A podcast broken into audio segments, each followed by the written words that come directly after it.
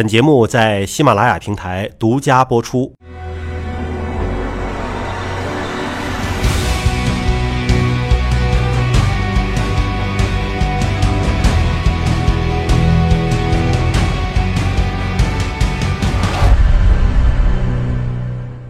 早筛会真正成为一个普世的早筛，而不是针针对某一个癌种。我觉得你你太天真了，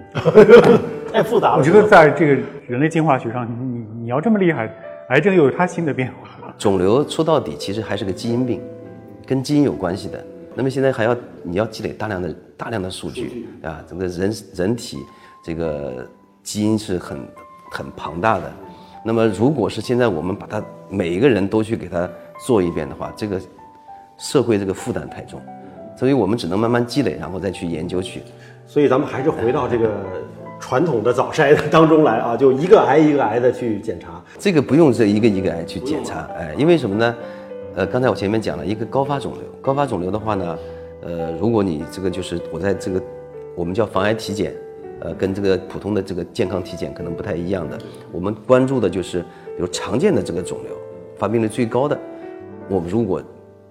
一些每年或者对那些高危人群，我每年去做了以后呢，那基本上能把大部分的一些就是最容易发现的这个癌，我先控制住。但是您但是您刚刚说的这种所谓针对性的防癌体检，呃，要做下来一套也得大几千块钱。对，差不多，也差不多不，我就几几千块钱没事儿，咱有呃钱。，我不光说是钱的问题了，我我是想问，防癌体检包括哪几个方面？刚才说了 CT 是一个方面，不，你就想你的主要的几个癌，比方肝癌、肺癌，对吧你比？如说现在发病率比较肠高癌的胃癌这个肺肺癌，肺像肺是有像 CT 的像胃，哎，肺它现在我们现在还是推荐，到目前为止还是推荐，就是其实影像学还是最主要的一个，就看到肿块，你才能够想它到底什么。如果什么肿块都没有，你说怀疑它是它是一个癌，那那那这个这个人的压力太大了。CT 也可以啊，你像肝癌也能看到啊。CT 也能看对肝肝肝癌啊。所以就是我们可能一个一个一个这个检查套餐，它可能涵盖了好几个肿瘤。啊，你比如讲胃，胃的话呢，比如胃镜，对吧？胃镜、肠镜肠镜、肠癌也是高发肿瘤。嗯啊，这些呢，呃，就说结合起来，把这个就是筛查去做掉。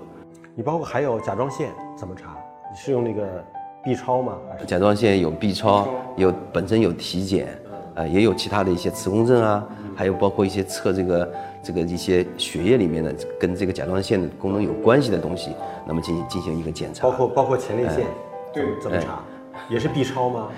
呃前列腺它专门是泌尿外科的前列腺，专门有一些血的肿瘤标志物。这个美国的话呢，它这个前列腺癌早期还发发发现的很很多，呃，它就是通过血检先初筛，如果发现有问题的话，再去做 CT 啊，再做其他的一些进一步的一些有创性检查。得了肿瘤以后，尽管治疗，我们治疗就是可能很规范，效果也很好，但是必要的这个就是按照医生嘱咐的这种随诊或者随访，那一定要做。我们有很多病人就是治好了，他说：“哎，好不容易治好了，我就远离医院，我不去，一去可能反而查出来了。讳疾忌医是不行的。没错，如果他早期就是治了完以后，早期如果又出现复发、出现转移，那么我及时发现以后，我再次治疗，有可能还可以获得一个非常好的一个结果，甚至也再次治愈。我觉得现在人进入到一个新的阶段是什么？以前我们说人是健康的和生病的，现在我觉得中间多了一个阶段的人，就是带病生存的，带对吧生存，对，就是就肿瘤医院很很强很常见带瘤生存的，对吧？包括查出小结节，现在它还不是什么大的问题，但是你要定期随访它，对吧？你要就是你要一种心态，这个人群而且越来越多，这个周期可能越拉越长，可能你一直属于健康和这个生病之间的这个状态。您讲的这个例子啊，我想起了就是美国之前有一个调查啊，说是说六十岁以上的那个美国男性啊做尸检，发现很多男性都是有前列腺癌的，那么他们属于自然死亡啊，但是他们在活着的时候呢，完全没有不舒适，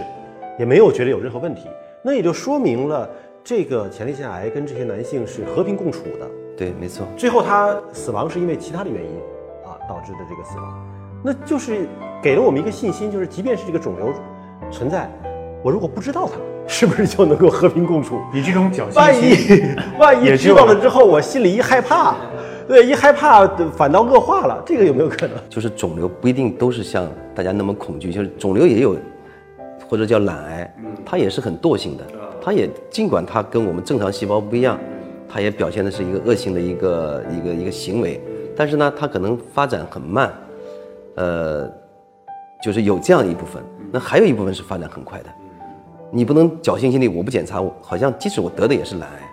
也是那种好像惰性的癌，这个不能有这种啊，这是这是第一个。第二个呢，就是讲了，很多人到老年人去世的时候做尸检才发现他有肿瘤，这个也说明就是肿瘤是可以控制的，跟体内可能这个自己的这个抵抗免疫能力，他就控制它，它它不发展。原来大家对肿瘤的认知哈，就说哎，治疗方式开刀、动手术。啊，或者是什么伽马刀，什么射，反正就是切，把那个坏的组织都切掉。但是好像您是内科的，对的，您是不开刀的。我不开刀啊，是这样子的。治好这个概念呢，在肿瘤不同的时期，它的含义是不一样的。早期的病人诊断出来以后，那么我们可以通过我们的治疗的目的是，比如通过现有的手段，因为我们通过手术，通过放疗，我能让这个肿瘤，因为它比较局限。就是我们叫这个切除掉这个原发灶，再把把一定范围里面的淋巴结清扫，让这个病人达到一个无瘤状态。那么还有一种呢，诊断以后啊，它结果可能是比较晚了，对吧？我们讲系统的性的药物治疗、全身治疗也可以消掉，也可能消不掉啊，它可能缩小或者是稳定的那个地方。那这个时候呢，我我们的所谓的治好的或者是能治，我就让它控制它。但是我们就定期定期观察它，让它保持一个叫无进展生存。嗯，带瘤，但这瘤不进展。假如这肿瘤不进展，它自己不会坏死吗？它有的时候就变成就就是里面的这个肿瘤啊，它虽然不消掉，因为肿瘤其实就是一个一个占位。对，哎对，就就是一个肿块，它也许通过我们治疗以后呢，它肿瘤没消掉，它里面的细胞肿瘤细胞可能全部被杀死掉了。或者说是它可能处于一个休眠期，那他们有没有可能死灰复燃呢？也有可能，所以所以这就要我们我刚才前面讲了，为什么需要治疗完以后的定期的随访、随访监测、监测它？我们通过这个一些血检呀、一些影像学检查，发现它是有没有这个死灰复燃。对，我发现以后我们再及时处理。所以任何期的肿瘤都是能治的，只不过在不同阶段，我的治疗的目的不一样。它表现的形式，它不是不一定是全身疾病，比如初期它表现是一个局部全身性的，呃和这个局限性的，它是一个互相转化的一个过程。淋巴万一得了肿瘤，得了癌症，是不是就沿着那个淋巴系统能够迅速的窜遍全身？所以所以所以药物治疗就是全身都能到，全身都能到。肿瘤其实呢，目前呢，呃，它是一个常见病多发病，它就在我们身边。躲避不是个办法，一定要正视它，就是预防。我们养成一个良好的、呃健康的生活生活方式。